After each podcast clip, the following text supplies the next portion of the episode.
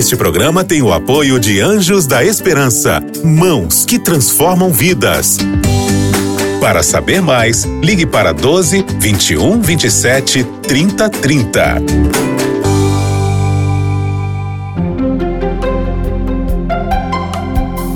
Lições da Bíblia.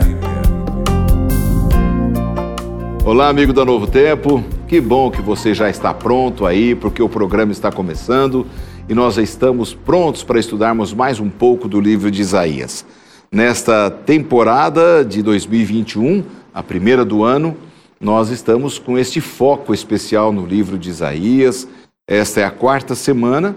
Semana passada a gente começou estudando o capítulo 7, um capítulo importante, né, uma mensagem de Deus para o rei Acás, é, através de Isaías, mensagem firme, dura, importante, repleta de promessas também.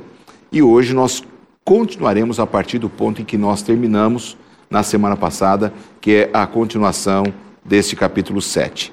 Por isso, os dois amigos que estiveram com a gente no programa na semana passada retornam e nós vamos ter com certeza um, um bom papo, uma boa conversa sobre a Bíblia, sobre esse tema tão especial de Isaías que é o consolo para o povo de Deus, esse tema geral do livro de Isaías, que é um tema tão importante, e aplicarmos estas mensagens de Isaías para a nossa vida, para os nossos dias, se faz muito necessário, importantíssimo para a minha vida espiritual, para a sua, para a da igreja cristã, para os cristãos, de uma forma geral, não nos esquecermos que elas também se aplicam a nós, cristãos de todas as épocas, que amamos a Deus e precisamos ter a nossa confiança estabelecida nele, o nosso Senhor. Pastor Lucas Iglesias, bem-vindo mais uma vez. Alegria recebê-lo. Obrigado, obrigado. O prazer é meu. Alegria estar aqui entre amigos para conversar de Bíblia é uma coisa sempre boa. Ah, é sempre boa. Conversar da palavra de Deus é sempre gostoso.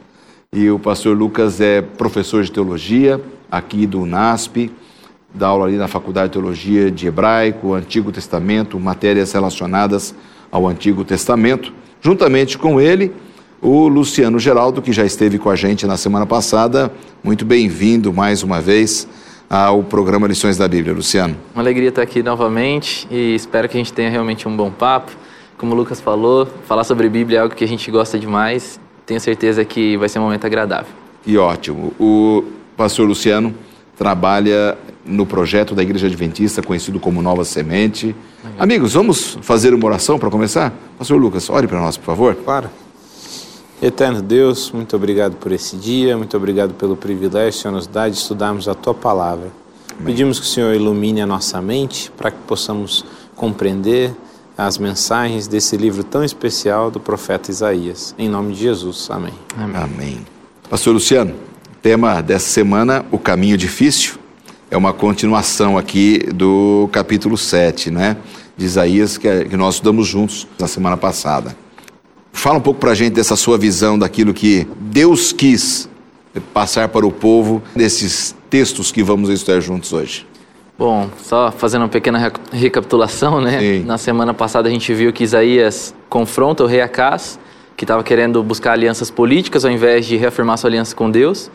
Deus oferece para ele um sinal, que é um símbolo da, da sua fidelidade, de que ele estaria com eles. Acas rejeita isso. Em seguida, Deus faz aquela promessa de que a virgem conceberia e daria luz a um menino, e essa seria então o sinal de Deus para eles da fidelidade de Deus para com eles, né? É, e a gente vê então em seguida é, o que acontece com Acas e após a rejeição dele completa, né? Deus reafirmou: olha, eu vou ser fiel à casa de Davi, eu vou ser fiel à aliança que eu fiz com ele e o Messias vai vir, porque a casa de Davi vai permanecer, quer você queira, quer você não queira fazer parte. E então a gente vê a partir dos versos 17 ali até o, 25, né, um pequeno, uma pequena descrição é, da Assíria, do rei da Assíria, que era um, alguém com quem a casa estava buscando uma aliança, né, para se proteger é, dos reinos de Israel, aliado com Síria. E agora essa aliança se torna numa é, um, vamos, vamos dizer assim, ele cai na armadilha que ele achou que seria a solução, né? Então o, o rei da Síria vem agora como um agente de juízo de Deus para com o reino do sul, Jerusalém e todo o povo de Judá. É, e é uma palavra dura, mas é uma consequência da rejeição de Acás, da apostasia que ele teve, de tirar as coisas do templo, né, todo o ouro e tal. A gente pode falar um pouquinho mais disso à frente. É, e comprar o apoio de um outro rei que não Deus, né? Sim. É, é interessante, só fazendo aí um, uma pausa no raciocínio todo histórico né, e profético aqui, pastor Lucas, é, a gente atrapalha muito a Deus, né, nos planos de Deus, né? Porque olha, como a gente tem um coração complicado, nós, nós seres humanos somos complicados, avessos a, a uma hierarquia né, de Deus sobre nós, né, a vontade de Deus. Deus, a impressão que eu tenho é que Deus está sempre correndo atrás da gente. Falou, olha, oh, acorda aí. Fez isso com a casa, né? Sim. É, será que em nossos dias a gente corre esse risco também, sabe, de esquecer um pouco do que Deus está pedindo para a gente, a gente ficar muito é, uma religiosidade meio humanizada, assim, sabe? Esquecer um pouco do Senhor. Como você tem visto isso no seu dia a dia, com seus alunos, na, na, realidade espiritual dos nossos dias? Apenas um, um, Sim, um, claro. um flash aplicado de, de, tudo isso aqui, né? Não, eu acho excelente essa, essa, esse, esse parênteses, porque na verdade. Eu estava até pensando isso no início, né? Com a, com a história de Acas, né? A gente percebe uma dinâmica religiosa que eu posso falar de mim, né? Eu vivo muitas vezes, né? Que é não esperar a ação de Deus, né? A gente quer fazer as coisas, né? A gente acha que a gente tem que fazer. E eu entendo, né? Que tem sim a nossa, o nosso papel, a nossa ação, mas muitas vezes em qualquer esfera, né? Inclusive a religiosa, né? Uhum. A gente acha assim que Deus não está guiando o processo e eu fico pensando, poxa, que tipo de movimento, é, seja político, seja de relacionamento, né? Que tipo de movimento eu tenho que fazer aqui e acolá só que a gente não percebe, assim, é, todos nós acho que conhecemos pessoas que pensam dessa maneira, você vê assim, a angústia que é uma cabeça, uma vida que pensa desse jeito, né? Sim. Porque imagina, você não tem um momento de tranquilidade, de paz, e assim, minha vida está nas mãos de Deus e Ele está guiando todo o processo, fazendo o que é melhor para minha vida, da minha parte eu estou confiando nele e fazendo o melhor a gente acha que a gente tem que movimentar as peças para que tudo aconteça, né? E é exatamente o contrário a história de Acas, né? É justamente assim, fica na sua, que eu vou agir, né? Eu vou agir. Confie. Exatamente, eu que luto por vocês, eu te garanti isso, né? E, e isso é uma constante, tanto que depois, quando começa a sequência do versículo, né, ele, tá, é, e isso eu acho bem pontual, que no início do 17, fala: O Senhor fará vir sobre vocês os males. Né? Então, assim, até os males depois é Deus quem manda. Né? Então, assim, você fugiu de mim, né? É, agora até os males eu que trago. Né? E isso pode parecer inicialmente ruim, né? Porque são os males, mas ao mesmo tempo até o fato dos males virem de Deus são uma garantia de que eles não vêm de um outro inimigo, mas vêm de Deus, uhum. né? Então significa que ele tem Porque um muitas vezes nos afastamos também do que ele Com pede. certeza. Dizer, ele nos deixa expostos às consequências com certeza. das nossas decisões, né? Com certeza, com certeza, né? A gente não confia, né? A gente não quer correr o risco da confiança, como a gente tinha mencionado antes, né? A gente quer é, as garantias, né? Uhum. Então, isso é relacionamento, né? Na verdade, né? Qualquer relacionamento relacionamento é, para ter uma, assim, uma raiz, né? Então, você pode pensar num casamento, na relação com os filhos. Se não existe vulnerabilidade, ele vai por água abaixo, né?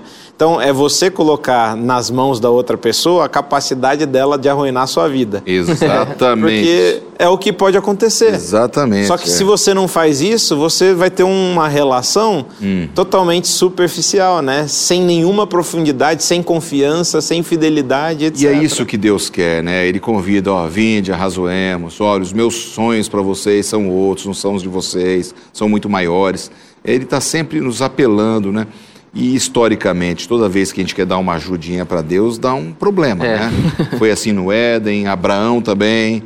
Ah, Grande Deus exemplo. prometeu o filho e não vem. Uhum. É, daí foi um filho fora da relação matrimonial dele, que está aí uma confusão no mundo até hoje.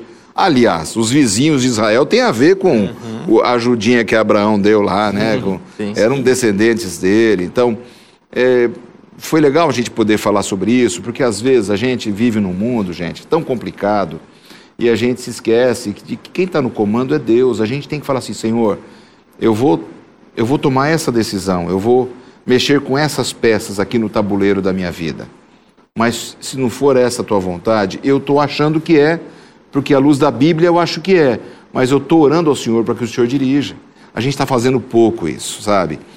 Pedindo que Deus dirija todo o processo da nossa vida, da nossa existência. É o que nós precisamos retomar essa caminhada, que é bem o ponto aqui do que nós estamos vendo. Amigos, vamos estudar agora a partir do verso 17 do capítulo 7 do livro de Isaías. É, existem algumas consequências que foram previstas ali pelo profeta. Deus ele pediu para que o profeta tivesse uma missão dura, né? A missão do profeta não era fácil. Era uma missão bem pesada, não é? Porque o profeta tinha uma mensagem que não era popular. Uhum. E a mensagem era relacionada ao imperador, ao rei. É, é complicado isso aí, né? Então, realmente, ele foi. Ele foi um cara obediente, um profeta obediente. Ele se dispôs, tinha consequências previstas. É, como nós podemos interpretar aqui Isaías 7, 17 a 25 na sua ótica aqui, pastor Luciano?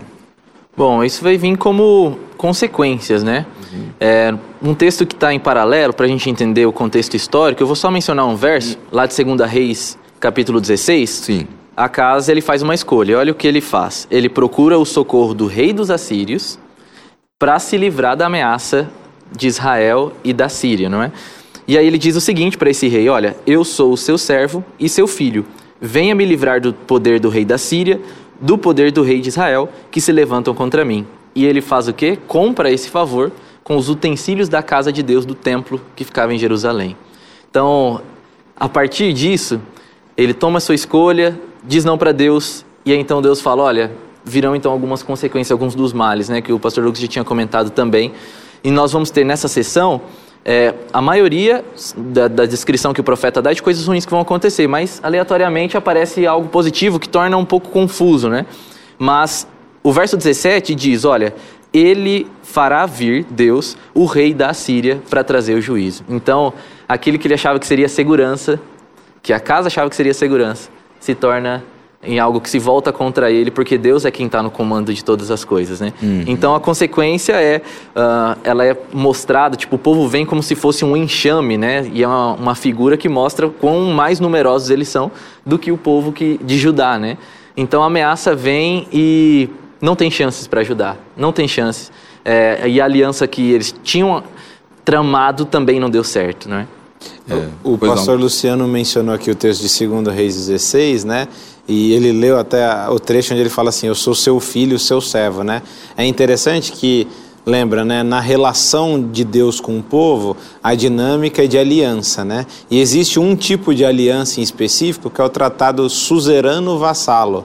E esse tipo de tratado, a relação entre o o rei, que é o maior, com o seu inferior, é não só de suzerano e vassalo, mas também uma relação de pai e filho. Uhum. Então, olha só que, que complexo, né? É, o povo de Israel tem uma aliança com Deus e agora ele não só rejeita né, essa aliança, como ele faz uma aliança com justamente com quem ele não deveria fazer aliança, né?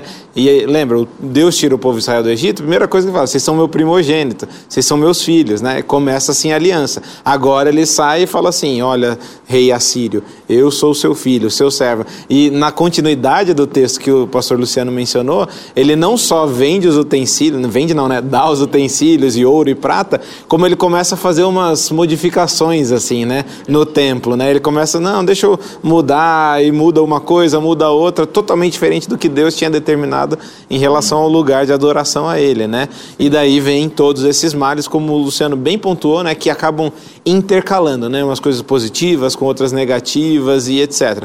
Mas eu acho que a ênfase central aqui é o fato delas virem de Deus através da Síria, né?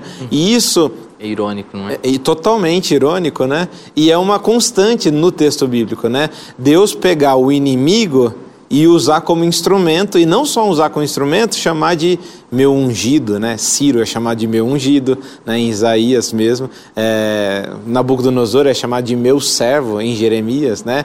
Então, ele pega um instrumento que é para ser o inimigo e fala assim, ele é meu ungido, ele é meu servo, e usa em favor né, dessa, de trazer, sei lá, essa maldição, no caso Essas aqui. consequências das decisões dele. Né? Exatamente, né? para o povo, né? Agora, não dá para acreditar, né, que como é que a Acas podia acreditar né, que Tiglat-Pileser III ficaria satisfeito em tomar as províncias no norte e respeitaria Judá? Não ia respeitar Judá, ia tomar tudo.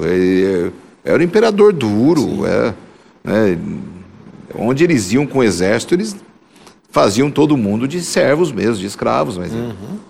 como é que eles podiam acreditar, né? Tanto o Reino do Norte quanto do Sul, que daria para fazer uma parceria boa. Uhum. Como é que você faz parceria boa com o diabo, né? Não dá. jeito, né? Não, é, e essa é uma questão interessante, né? Como se cega, né? E é interessante como isso pode mudar, né? De acordo com a época e com, com o povo que é ameaça, né? Porque é, na outra semana, né? Eu mencionei assim que existe um limite, né? Existe um limite da paciência de Deus, né? E daí tem uma situação onde não tem mais como voltar, Exatamente. não tem mais como retornar, né? Vocês vão para o exílio, né? E Jeremias, né? Só para dialogar com isso daqui, Jeremias é interessante porque Jeremias vem e fala assim, ó, é o seguinte vocês não podem resistir à Babilônia. Vocês têm que aceitar o exílio, né? E quando vocês forem para o exílio, vocês têm que construir, vocês têm que se casar, têm que plantar e buscar a paz lá na Babilônia. Porque assim, não tem como pular essa etapa, vai ter exílio, né? E aqui assim, vai ter a consequência, não tem jeito. Então assim, resistir talvez seja pior. Aceitem, aceitem que é assim que vai funcionar. Por quê? Porque depois eu prometo que ainda vai voltar, vocês vão voltar, eu vou resgatar vocês, etc, né? Esse texto de só fechando, esse texto de Jeremias lá, que é o Jeremias 29, a carta que ele escreve à Babilônia, é bem interessante que ela usa elementos de Deuteronômio 20, que eram as especificações de quem não podia ir para a guerra, né? Uhum. Então ele usa as mesmas mesmas para falar quem não pode resistir à Babilônia, né? Então Exato. vocês não resistam, igual aqueles dentro dessas especificações não podiam ir para a guerra, né? Então vocês não têm que guerrear contra a Babilônia. Aceitem. Por quê? Daí volta a questão. Ela é meu instrumento agora. Exato. Igual a Síria é meu instrumento. Aceitem. Exatamente. Tá, não tem jeito mais. Os nossos telespectadores já perceberam que o tema dessa semana é muito próximo do tema da semana passada. Ah porque já estudamos alguns textos lá na semana passada, estamos revendo esses textos aqui.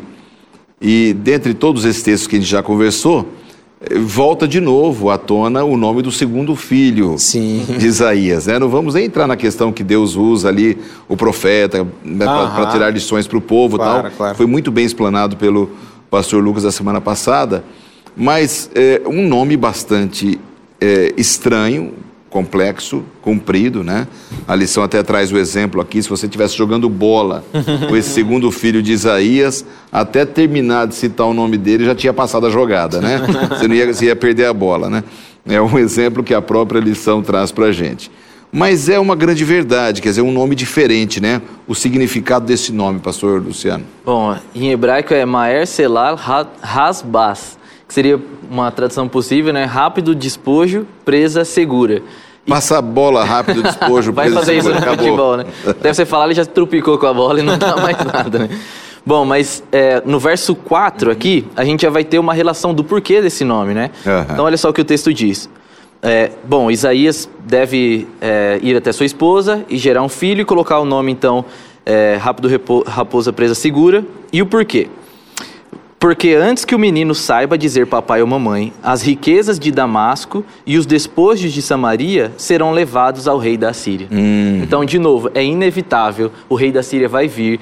E olha, você quis fazer aliança com eles para se proteger de Samaria e Israel, mas fique tranquilos, porque eu, ele, como meu instrumento, já faria isso. Você não precisava se vender, né? Vender-se uhum. como, como aliança política para ele.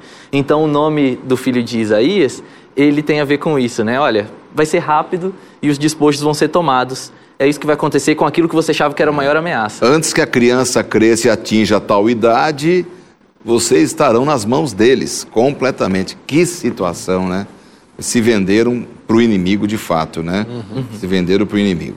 Bom, meus amigos, retornamos aqui com a última parte. Agora nós vamos estudar aqui Isaías, do capítulo, capítulo 8, versos 11 até ali o verso 22. Então são alguns versos, 11 versos para a gente poder fechar o tema dessa semana. É... Quando a gente teme a Deus, a gente tem que ter medo de alguma coisa. Vou começar com o Luciano aqui agora esse bloco. Como, como, como, como é que você vê aí, à luz dos textos que vamos estudar agora, temos que temer alguma coisa quando temos a Deus? Então, é justamente quando nós aprendemos a temer a Deus que a gente passa a não temer outra coisa, né? É, nós estamos do lado da rocha segura, da rocha da salvação, então as coisas podem é, desmoronar, entre aspas, assim, mas a gente vai ter sempre um lugar de refúgio, né? Então, esse temor a Deus é, é a certeza de que Ele sempre estará conosco. E muitas vezes as pessoas podem pensar em temor como se fosse medo, né? E se a gente fosse pegar a palavra em hebraico, ela poderia significar as duas coisas. Mas é curioso porque, é, numa ocorrência que eu gosto de analisar lá no livro de Êxodo, quando Deus está fazendo uma aliança com o povo de Israel, ele aparece no Sinai de uma forma incrível, assim, né? Mexendo com todos os sentidos do povo, né? Eles estão vendo uma coisa maravilhosa, porque a presença de Deus está sobre o monte, é um negócio como se estivesse pegando fogo, mas ao mesmo tempo não se consome. É, Deus fala como se fosse um trovão e tal. É, e o povo ouve as dez palavras, ou os dez mandamentos, né? Mas ao ouvirem, diante de tamanha manifestação, eles falam: Moisés, sobe lá um monte porque nós temos medo. Nós temos medo. E aí a gente percebe que, apesar deles terem essa, esse impacto da presença de Deus, quando Deus oferece, vocês querem realmente fazer uma aliança? Eles falam: com certeza a gente quer.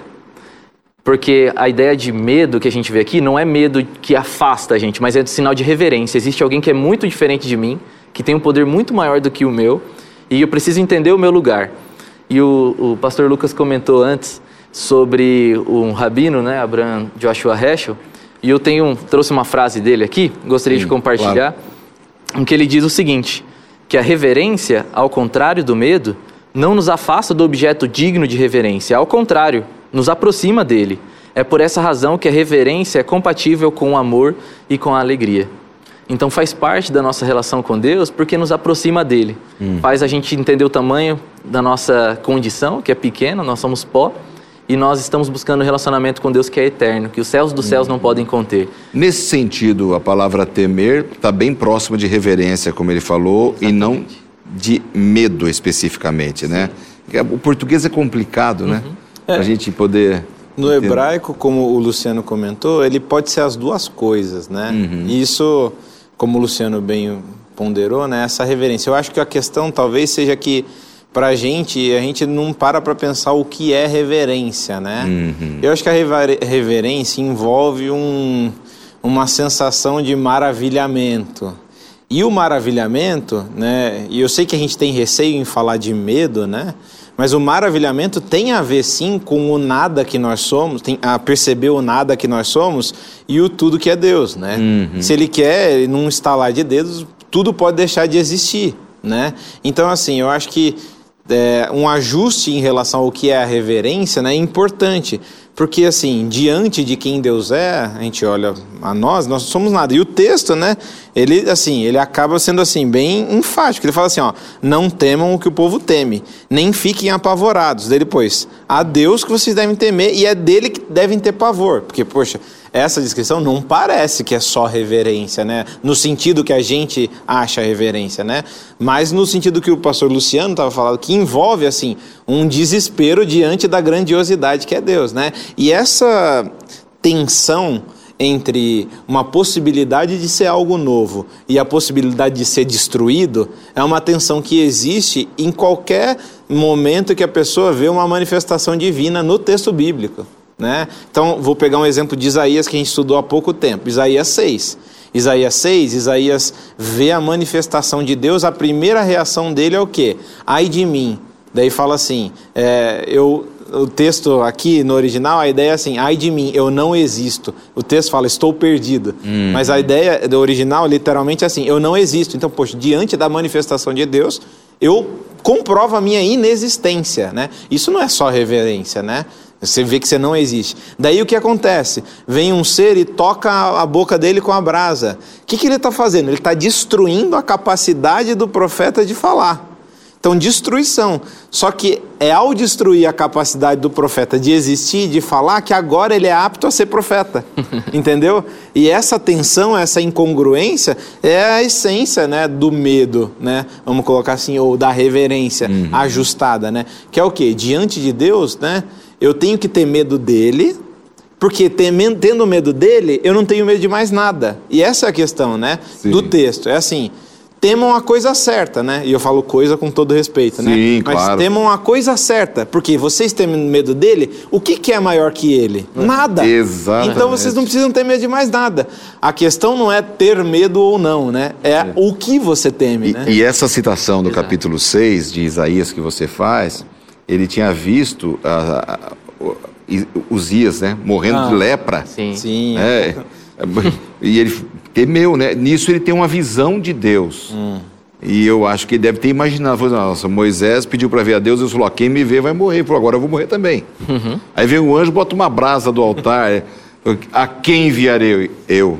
Pode me enviar, Sim. eu estou pronto. Uhum. Ele, não era um medo, é que ele entendeu quem era Deus, né? A grandiosidade desse Deus, né? Uhum. Ele sentiu a diferença, né? Do que é ele Exatamente.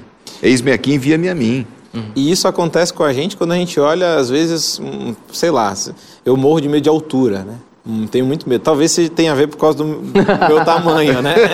Qualquer coisa, um, 1,80m já é muito alto para mim.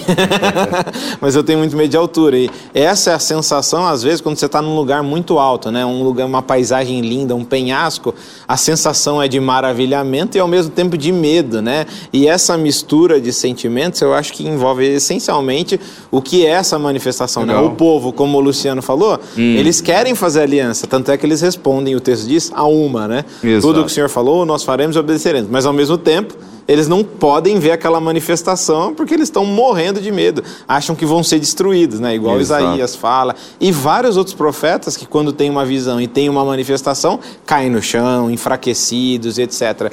Não tem como falar que isso é só, né? Que a gente fala, ah, o princípio da sabedoria. Não é só sabedoria, é. né? É uma sensação de nada, né? Exato. De destruição.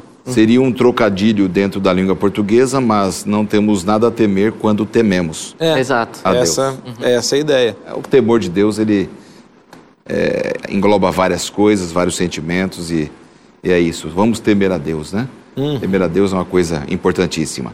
Aqui nesses versos, pastor Luciano, e aí temos só dois minutos, Isaías 8, 16 a 22, o que, que a gente poderia entender um pouco sobre questão de ocultismo, crenças que levam a gente a confiar aquilo que não tem poder nenhum. Uhum. Como é que você vê essa questão desses versos aqui? Bom, é, Acas mesmo, nessa de buscar ajuda de fora, ele começa a implantar idolatria dentro de Israel que incluía práticas horríveis da qual Deus detestava e ele não fazia questão de esconder isso, né? O chamado é, que Deus faz para Acas, especialmente aqui e também para o povo de Israel, é: olha, voltem para a Torá, voltem para a lei e sejam, estejam atentos para o testemunho. Isaías está falando, está dizendo tudo o que vai acontecer, está chamando a atenção do rei para que ele é, volte a proceder bem. E agora a marca que a gente tem nesse final é, ao invés de vocês buscarem essas outras coisas que os outros povos buscam, voltem para a lei. Voltem, voltem para a palavra de Deus, que esse Deus misterioso se escolheu, escolheu se revelar através dessas palavras, então se voltem para eles e também para o testemunho que eu estou dando para vocês. O retorno à palavra é sempre a segurança, né? A palavra de Deus que não falha, que é a verdade, que é imutável, que é preciosa, nos dá vida, né? Obrigado, pastor Luciano. Prazer estar aqui. Alegria recebê-lo aqui no programa, que Deus abençoe seu ministério. Será sempre bem-vindo por aqui. Pastor Lucas, a mesma coisa. Primeira vez que o pastor Lucas vem com certeza vai ser convidado para outras vezes. Como eu disse no começo, ele só vinha no código aberto. Agora ele vem aqui na, na Lições da Bíblia. Obrigado. Que Deus abençoe o seu ministério. Obrigado pela sua audiência. O programa terminou. A gente se vê aqui a semana que vem. Você ouviu Lições da Bíblia. Este programa é um oferecimento da revista Princípios. Entre no nosso site novotempo.com/rádio e peça sua revista totalmente grátis.